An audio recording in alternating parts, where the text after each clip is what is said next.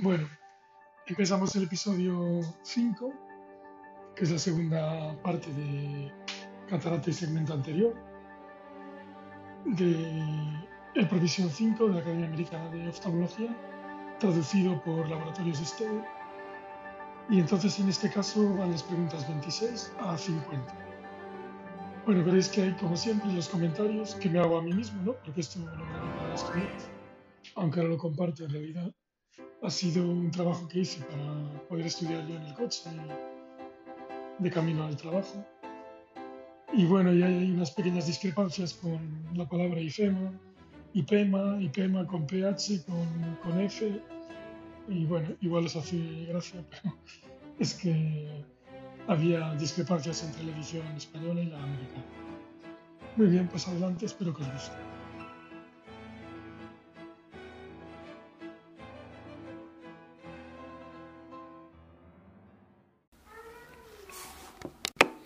26. Foto. Se ve un OCT de córnea con un desprendimiento de la descemet.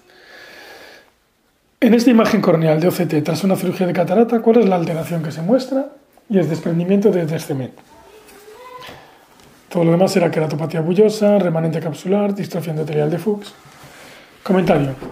El paciente presenta un desprendimiento de descemet central con normalidad de la córnea periférica. Esta membrana puede recorrer un remanente de la cápsula que flota libremente, pero en una exploración más exhaustiva se puede apreciar un color más blanco, más reflectivo y engrosamiento corneal en la zona del desprendimiento, lo que no se vería si la imagen representara un fragmento capsular. La causa típica de esta complicación es la delaminación de la membrana de Descemet en la incisión corneal por un instrumento o por la lente.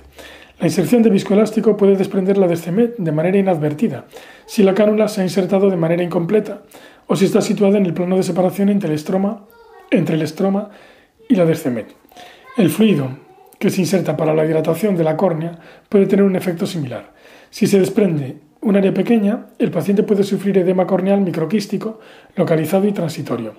Si se ha afectado un área mayor, puede producirse un edema persistente, a menos que el endotelio pueda cubrir el defecto a lo largo del tiempo.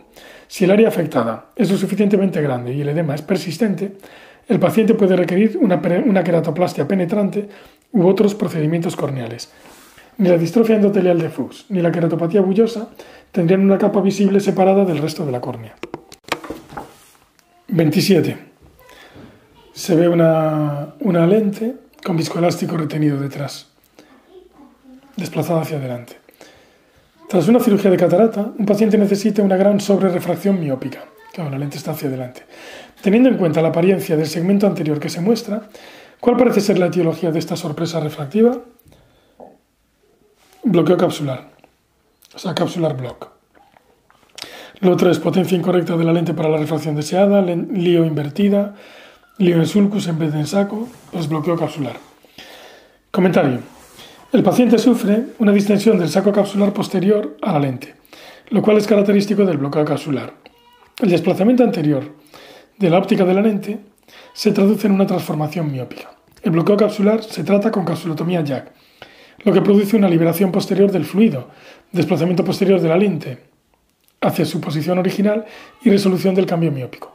Existen otras causas de sorpresas refractivas tras la cirugía de la catarata. Sin embargo, la OCT de segmento anterior no muestra si la lío está invertida o si la lío está en sulcos. Bueno, pero esto no es una OCT, esta es una foto. Si al paciente se le hubiera puesto una lente de potencia incorrecta para la refracción deseada, la exploración no mostraría desplazamiento anterior de la lente. Bien, 28. Un mes después de una FACO, no complicada con implante de lente acrílica monofocal, el paciente tiene un error refractivo residual de menos 4 más 1 a 90. A pesar de que el objetivo era la metropía, ¿cuál es la causa más probable de esta situación? Incorrecta medición del A-scan. Lo otro era alineación incorrecta de la lío, estafiloma, edema macular quístico posoperatorio, bueno, cistoide. Comentario. Incorrecta medición del A-scan. La colocación de la lente de potencia incorrecta suele ser el resultado de un error en la medición de la longitud axial o de la curvatura corneal en el preoperatorio. Aplicar presión durante la medida del A-scan puede conllevar un eje axial falsamente acortado, lo que produciría una sorpresa refractiva miópica. La potencia óptica de la lente monofocal presenta pocas variaciones cuando está mal alineada. Las lentes tóricas sí requieren, alineación, pero no se usaron en este caso. Un estafiloma causaría un eje, axial falsamente acortado.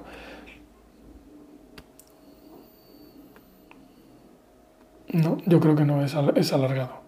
Lo que produciría una sorpresa refractiva hipermetrópica. Hay un error aquí.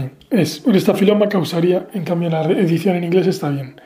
Un estafiloma causaría un eje falsamente alargado. Mediría más largo, por tanto luego quedaría hipermétrope, porque pasaría el foco por detrás de la retina.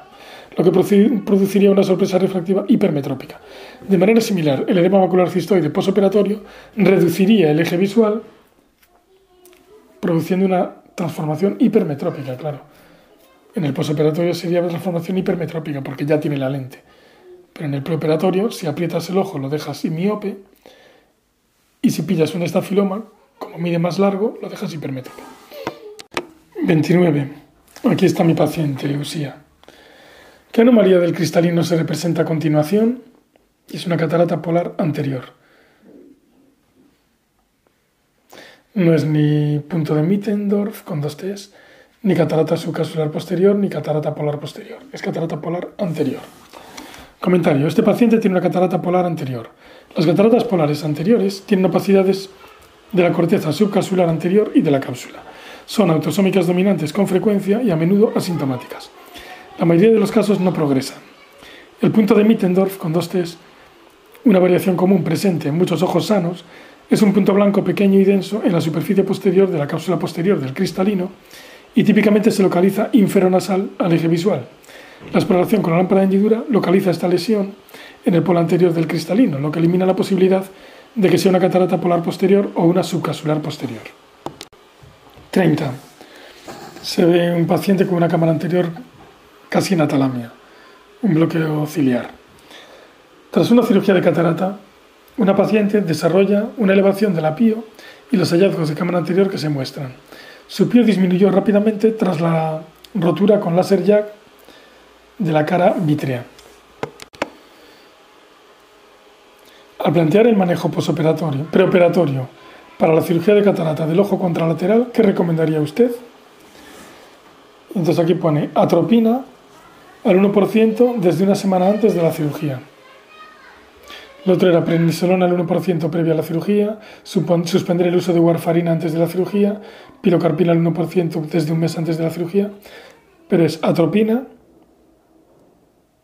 al 1% desde una semana antes de la cirugía. Comentario. Esta paciente presenta un bloqueo ciliar. El secuestro del humor acuoso en el cuerpo vítreo puede causar glaucoma por bloqueo ciliar que se presenta con una cámara anterior plana y con una pío elevada que no responde al tratamiento médico o a, la, iridotomía periférica. La rotura de la cara vítrea con láser jack puede corregir la mala dirección del humor acuoso. Si no, se debe considerar la vitrectomía.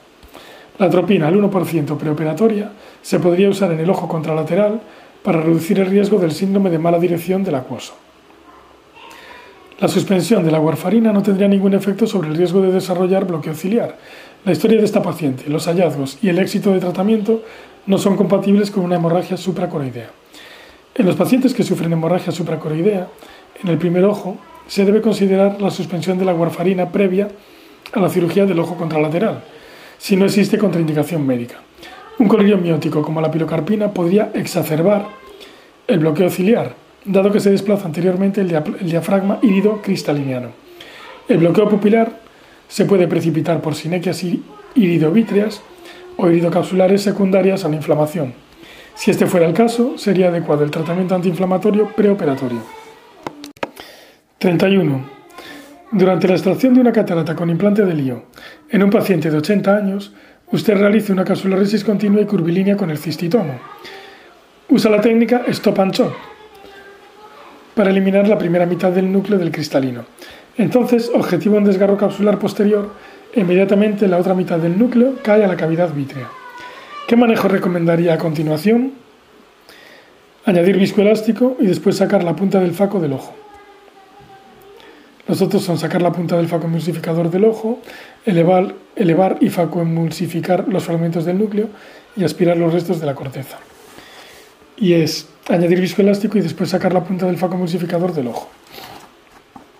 Comentario. Tras reconocer un desgarro capsular posterior, el primer paso del cirujano debe ser parar la facomulsificación y la aspiración. Para evitar mayores complicaciones, se debe estabilizar la cámara anterior inyectando viscoelástico dispersivo para evitar cualquier desplazamiento anterior del vitrio. El efecto de estas maniobras mantendrá una cámara anterior profunda y prevendrá el flujo de vitrio hacia anterior. Tras el reconocimiento del desgarro capsular, debe evitarse la tentación de sacar inmediatamente todos los instrumentos del ojo. Sacar la punta del facomulsificador colapsaría y desestabilizaría la cámara anterior. Continuar la facomulsificación o la aspiración traccionaría del vitrio y esto aplicaría tracción a la retina. Sería mucho más eficaz tamponar el vitrio y seguidamente aspirar los restos del núcleo o del cortes con una vitrectomía anterior. 32. ¿Cuál es la maniobra inicial ante la sospecha de una rotura de cápsula posterior durante la cirugía de catarata mediante facomulsificación? Continuar la irrigación en posición 1 del pedal, bueno, o irrigación continua, y añadir viscoelástico dispersivo en cámara anterior. Las otras eran sacar inmediatamente todos los instrumentos y irrigación del ojo, aumentar la incisión y reconvertir a extracapsular, evitar el implante del lío para facilitar la eliminación de los fragmentos posteriores, pero no es continuar con irrigación en posición 1 y añadir viscoelástico dispersivo en cámara anterior. Comentario. Tras el descubrimiento de una rotura de cápsula posterior, es importante evitar el colapso de cámara anterior, lo que causaría un desplazamiento anterior del vitrio. El cirujano debe poner inmediatamente el pedal en posición 1. Antes de sacar la punta del faco, el cirujano debe añadir viscoelástico dispersivo por la incisión de ayuda. El instrumental no debe sacarse inmediatamente del ojo, ya que eso puede causar el colapso de cámara anterior y el prolapso de vitrio hacia la cámara anterior. Mientras que la reconversión a la técnica extracapsular podría ser una opción, no sería una consideración inicial tras el descubrimiento de la rotura capsular.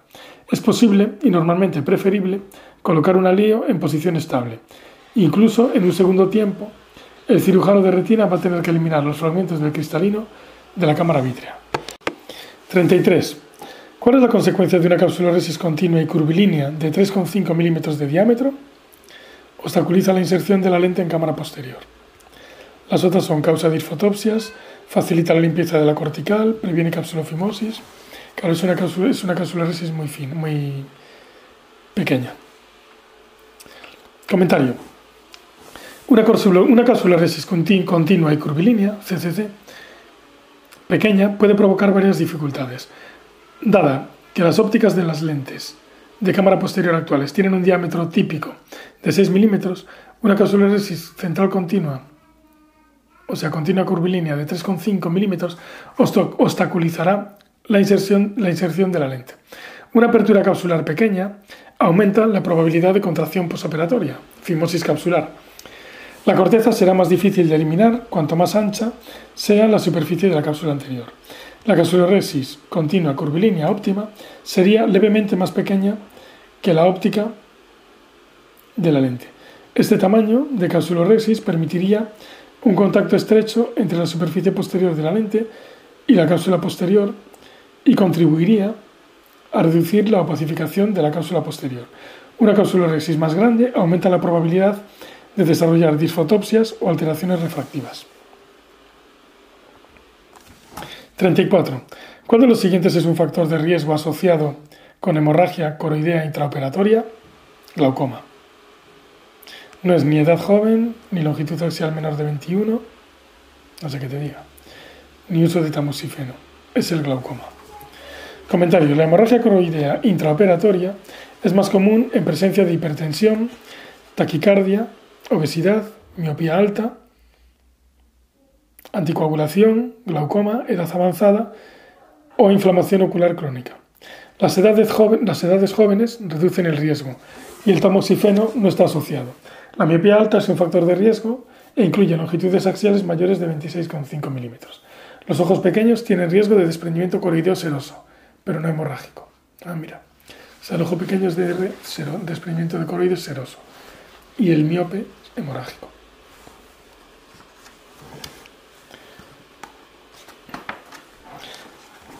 ¿35? ¿Cuál es la prueba clínica de elección para evaluar la función macular en un paciente con una catarata densa y es test de Maddox. No es ni test optocinético, ni electroretinografía, ni reactividad pupilar, es test de Maddox. Comentario. Para evaluar la función macular o el pronóstico de un paciente con unas cataratas tan densas que no permiten la visualización de las máculas, el test de Maddox es la prueba de elección. Los escotomas grandes se perciben como una rotura en la línea roja que ve el paciente y pueden indicar la presencia de enfermedad macular significativa. La reactividad pupilar es una respuesta retiniana asociada y puede no reflejar, adecuadamente la función macular. La electroretinografía de campo, de campo amplio mide la respuesta eléctrica de la retina y no aporta información sobre el nervio óptico. La electroretinografía multifocal puede ser útil a la hora de evaluar la función macular, pero no sirve para localizar en caso de una catarata densa. La respuesta optocinética representa la habilidad para fijar, ya sea en la mácula o en otra zona de la retina. Claro, porque las otras respuestas son test optocinético, electroretinografía y reactividad pupilar. Pero es el test de Maddox. 5, capítulo 3, segunda parte, catarata 36. Se ve una foto de un edema macular cistoide enorme en una CT, en una CT. Hace seis semanas, un paciente de 80 años se sometió a una cirugía de catarata con implante de lentes sin complicaciones. A las tres semanas el paciente tenía una visión de 20-20. A las ocho semanas del posoperatorio, sin embargo, la visión había caído a una mejor agudeza visual corregida de 20-40. El paciente presentaba la OCT que se muestra. Si el paciente tiene historia de glaucoma corticoideo, queratitis previa por herpes simple y alergia a las sulfamidas, ¿qué manejo recomendaría? Y es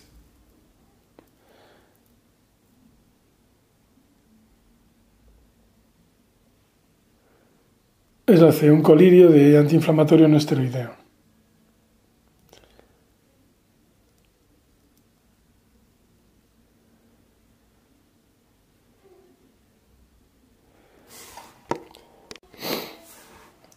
O sea que son colirio de antiinflamatorios no esteroideos. Comentario. Dada la historia, los hallazgos, y la evolución, el paciente cumple las características de edema macular cistoide pseudofáquico.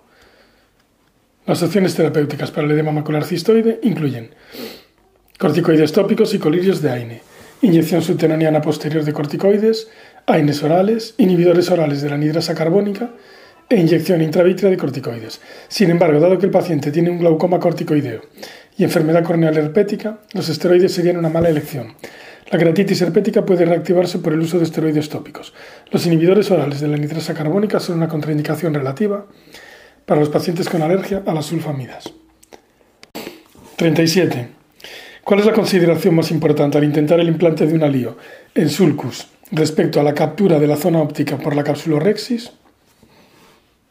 Una capsulorexis continua y curvilínea intacta. Las otras eran elegir la sutura apropiada, ajuste de la potencia del alío, usar una alío acrílica de una pieza, pero es una cápsula resist continua y curvilínea intacta. Comentario. La pregunta trata sobre el uso de la lente en sulcus ciliar con captura óptica. La colocación de un alío en sulcus sin captura capsular posterior puede provocar uveitis persistente y desplazamiento tardío del alío. Las complicaciones de las líos acrílicas de sulcus de una pieza incluyen dispersión pigmentaria, defectos de transiluminación iridiana, dispotopsias, elevación del apío, hemorragia intraocular y edema macular cistoide.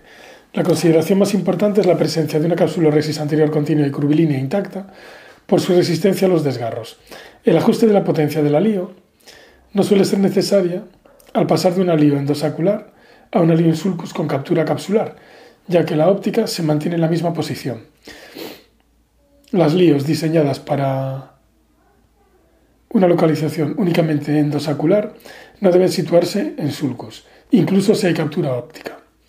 La sutura de fijación al iris a esclera de uno o ambos ápticos de un alío plegable de tres piezas son una opción, pero no siempre es lo preferible cuando el soporte capsular es insuficiente.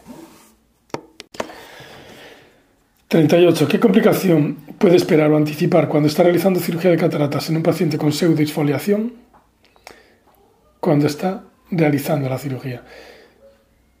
Dislocación espontánea del cristalino.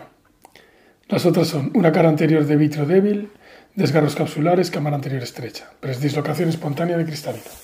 Comentario. El síndrome de pseudoesfoliación es una patología asociada a la edad de la matriz extracelular que se asocia frecuentemente con glaucomas crónicos severos de ángulo abierto y cataratas. El síndrome de pseudoesfoliación, PX, puede afectar hasta un 30% de la población mayor de 60 años en todo el mundo y se diagnostica en la biomicroscopía por depósitos fibrilares anormales en las estructuras oculares de la cámara anterior que están bañadas por el humor acuoso. El síndrome de pseudoesfoliación se ha reconocido como causa de glaucoma asociado con cambios característicos en la superficie anterior del cristalino. Aunque los conocimientos sobre el PEX todavía están dominados por estas asociaciones, es posible la afectación de todos los tejidos del segmento anterior del ojo, lo que tiene importantes implicaciones en el manejo de estos pacientes. Las diferentes alteraciones de los tejidos predisponen a un amplio espectro de complicaciones intraoculares, como facodonesis y subluxación del cristalino, glaucoma de ángulo cerrado, dispersión melánica, midriasis insuficiente, disfunción de la barrera hematoacuosa, sinequias posteriores y descompensación endotelial corneal. Las alteraciones patológicas también explican un amplio abanico de complicaciones que pueden ocurrir durante la cirugía intraocular en pacientes con PEX, como dehiscencia zonular, dislocación de cristalino, pérdida de vitrio con rotura capsular posterior, hemorragia intraocular del iris, desde el iris, descompensación endotelial corneal, inflamación postoperatoria, picos de pío, catarata secundaria y luxación del alio. Los desgarros capsulares y un vitrio débil no son complicaciones típicas de la cirugía de catarata en pacientes con pseudoesfoliación. La debilidad celular podría traducirse en un desplazamiento posterior del cristalino más que en un estrechamiento de la cámara anterior. 39. Foto se ve una lente de cámara posterior con una fimosis completa de cámara anterior del saco. Una mujer monocular de 32 años con retinopatía de la prematuridad se sometió a una cirugía de catarata con implante de lío de silicona de áptico de plato. Intraoperatoriamente usted objetiva que su zona es débil, que su zónula es débil. Así que realiza una capsulorexis de 5 milímetros.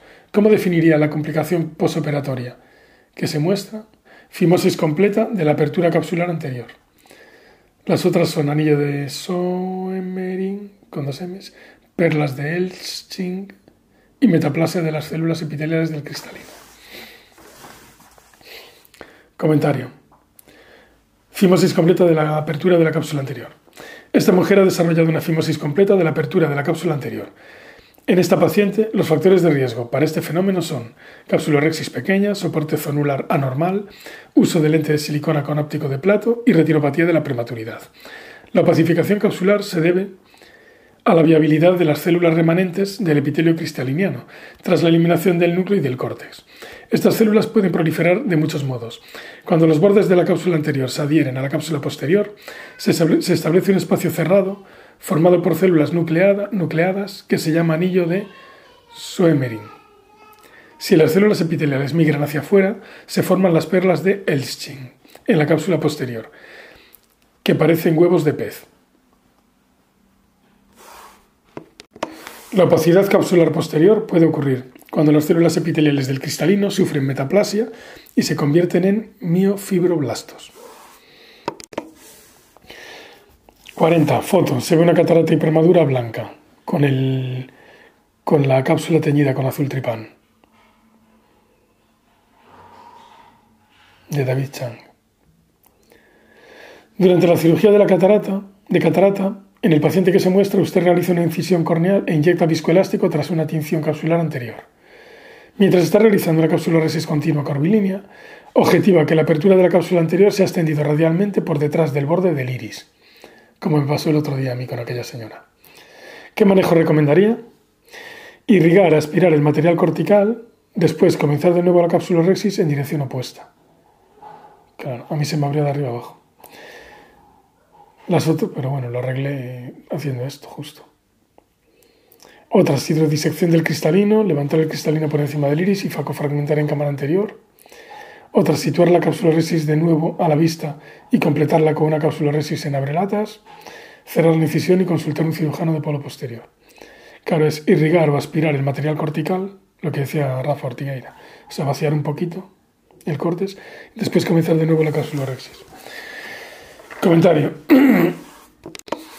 El manejo de este desgarro es complicado por la presencia de su catarata hipermadura. Idealmente, se irrigaría, aspiraría el material cortical y después se recomenzaría la cápsula resis en dirección opuesta. La eliminación de parte del cortes puede descomprimir el cristalino, lo que permite completar la cápsula resis con éxito. Una cápsula resis en abrelatas podría ser perjudicial, ya que cada punto de abertura podría abrirse radialmente como ocurrió con el primero, y de disecar el cristalino. En este momento podría extender la cápsula resis incompleta. Posteriormente, y por ello no es una buena elección. No se debería abandonar la cirugía en este punto y enviar al paciente a un cirujano de retina. Aunque peligrosas, existen muchas técnicas para, comentar, para completar este caso con éxito. Aunque peligrosas, dice. So risky. 41. Una mujer de 63 años que necesita cirugía de cataratas que necesita cirugía por cataratas escleróticas nucleares moderadamente avanzadas prefiere leer y maquillarse sin gafas. No tolera la monovisión con lentes de contacto. No está interesada en implante de lío multifocal. Su ojo derecho es el ojo dominante y la refracción actual es menos 5,50 de esfera y ojo izquierdo menos 3,25. ¿Cuál sería la refracción posoperatoria objetivo? O sea, lo que quiere es leer y maquillarse, pues menos 3, menos 3. Ojo derecho menos 3 de esfera, ojo izquierdo menos 3 de esfera. Esto es muy raro. Comentario. El cirujano de cataratas debe discutir con el paciente el objetivo refractivo antes de la cirugía. Basándonos en los deseos del paciente, el cirujano debe desarrollar la estrategia quirúrgica, incluyendo la selección adecuada del alío y su potencia. El cirujano debe considerar los deseos y necesidades individuales del paciente para llegar a la refracción objetivo. En este caso, la paciente desea visión cercana sin corrección. Un objetivo neutro no le permitiría enfocar de cerca, pero el objetivo de menos 3 de esfera sí. No tolera la visión, por lo que la menos 3 de esfera en ambos ojos sería la, la apropiada.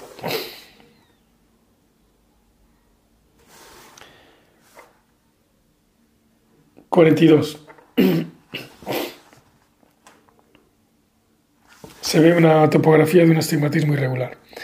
Tras una queratoplastia penetrante, un paciente sufre una cirugía de catarata con resultado topográfico que se muestra. ¿Qué manejo recomendaría usted para este caso? Y es lentes de contacto permeables al gas.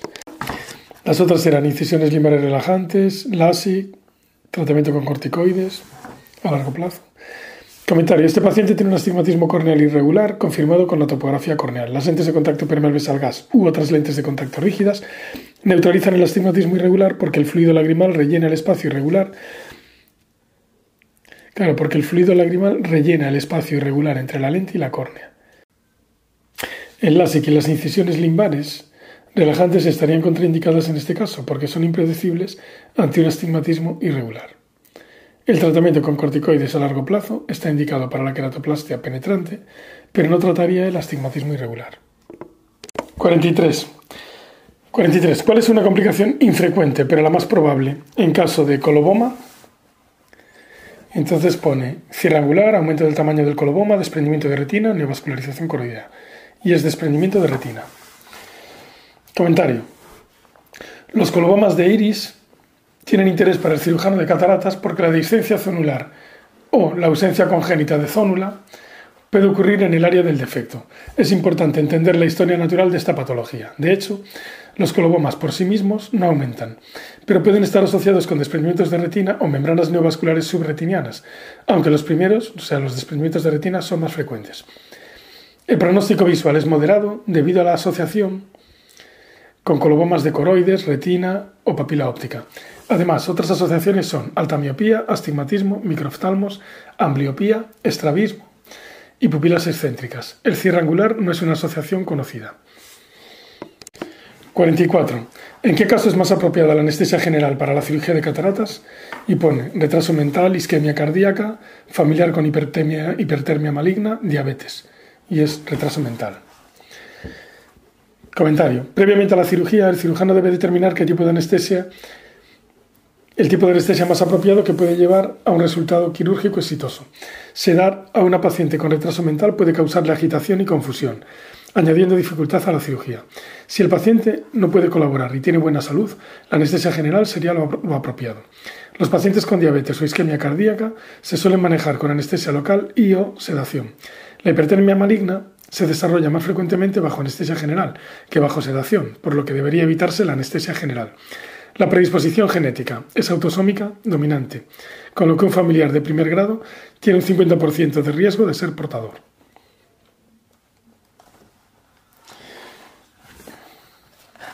45. ¿Qué complicación asociada a la cirugía de cataratas tienen más riesgo de sufrir los pacientes con congestión del borde palpebral y rinofima, o sea, engrosamiento de la piel y del tejido conectivo de la nariz? Y se ve aquí una foto de un señor con rinofima.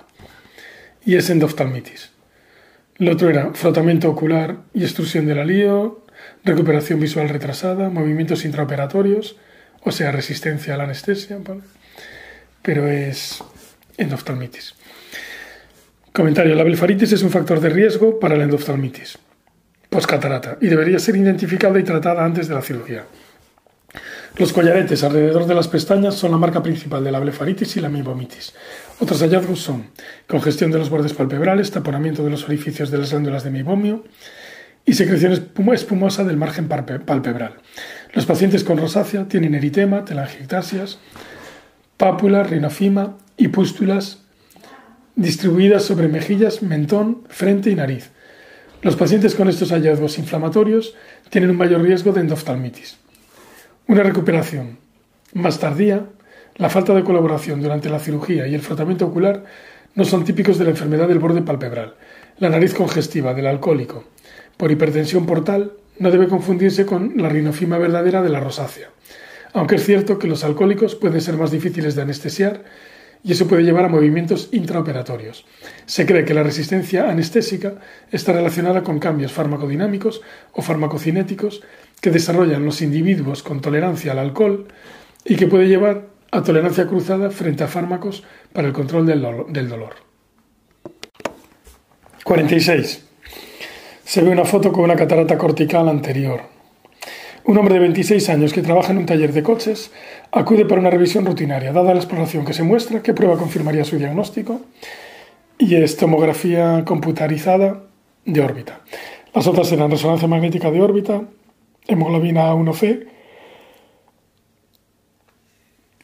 y test de Seidel.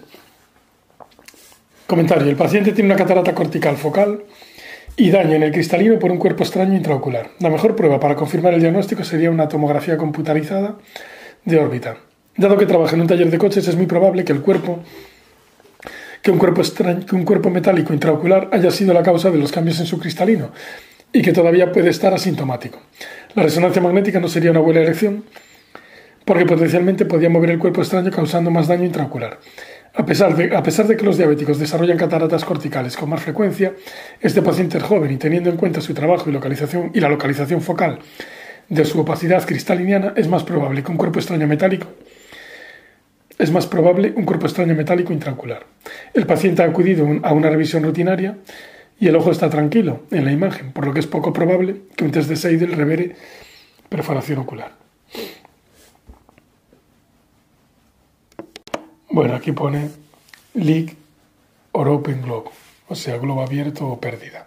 Ellos dicen perforación, pero en realidad es penetración, no perforación, porque el perforado tiene una entrada y otra, una herida de entrada y otra de salida, y, el, y la penetración ocular tiene solo una, una herida.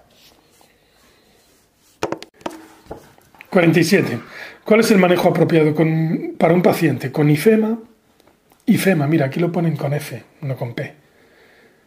¿Cuál es el manejo apropiado para un paciente con ifema secundario a un traumatismo intraoperatorio? Realizar un estudio de posibles coagulopatías subyacentes. Lo otro pone, lo otro pone aumentar la presión arterial del paciente, reducir intraoperatoriamente la presión ocular temporalmente, inyectar azul tripam, y esto, realizar un estudio de posibles coagulopatías subyacentes. Claro, es que IFEMA, IFEMA es H, Y-P-H-E-M-A. IFEMA, AIFEMA. Y lo que traducen siempre como IPEMA, pero es que en realidad es IFEMA, con F. Bueno, comentario. El IPEMA, a la que ya lo pone con P. Es una complicación intraoperatoria significativa y puede causar hipertensión ocular posoperatoria. Un estudio de coagulopatía sería necesario, dado que esa puede ser la causa subyacente. Incrementar la presión intraoperatoriamente, claro, no es la presión arterial, es incrementar la, presión intraocular, intraoperatoriamente. Vale, incrementar la presión intraocular, intraoperatoriamente, por ejemplo, añadiendo viscoelástico a la cámara anterior, puede ayudar a disminuir o parar el sangrado activo al cerrar el vaso dañado. Reducir la presión solo permitiría que continuara el sangrado. El azul tripán sirve para teñir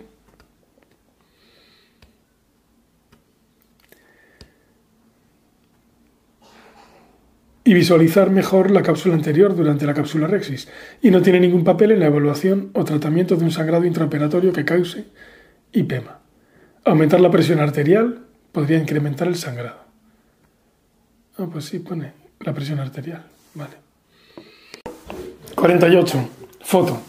Se ve una iridociclitis heterocrónica de Fuchs.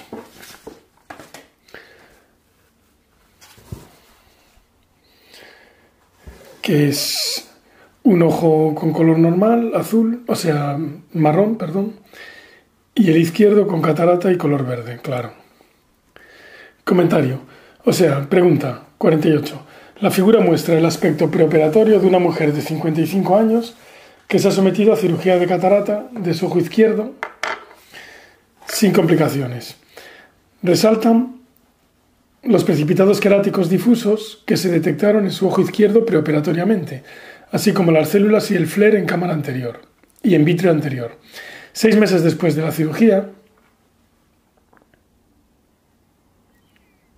refiere disminución de la visión en ese ojo.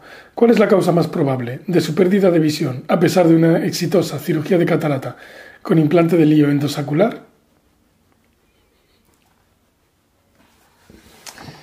Y pone opacificación vítrea.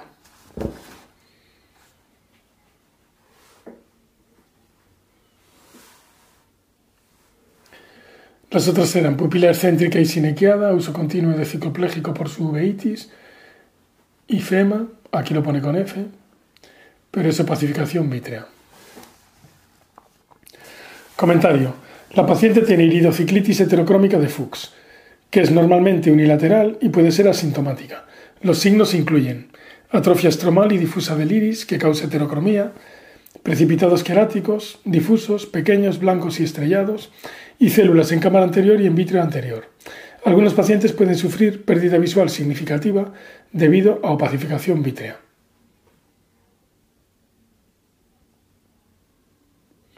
Las sinequias no se forman casi nunca, pero las cataratas y el glaucoma se asocian con mucha frecuencia.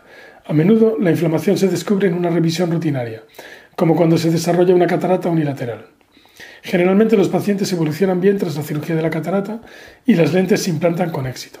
En la conioscopia se pueden encontrar vasos anormales cruzando el ángulo. Estos vasos pueden sangrar durante la cirugía causando ifema que se hallaría en el posoperatorio inmediato en caso de que ocurriera. Pocos casos de, iridociclitis heterocrómica de Fuchs requieren tratamiento. El pronóstico es bueno, aunque la inflamación puede persistir por décadas. Los esteroides tópicos pueden disminuir la inflamación, pero normalmente no la erradican, por lo que el tratamiento agresivo no suele ser necesario. El cicloplégico no suele ser necesario.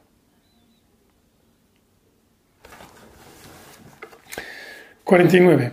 ¿Qué ajuste intraoperatorio debe hacerse si se detecta excesiva surge, surge post-oclusión durante la cirugía de catarata?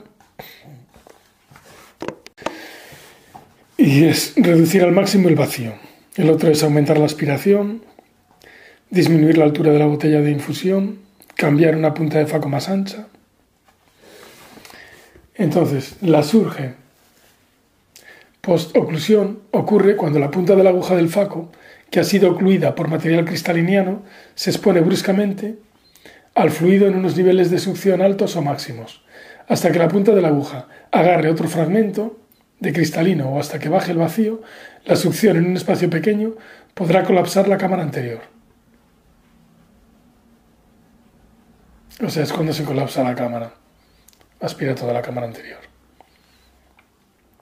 La maniobra más útil para reducir o evitar esta situación es reducir al máximo el vacío.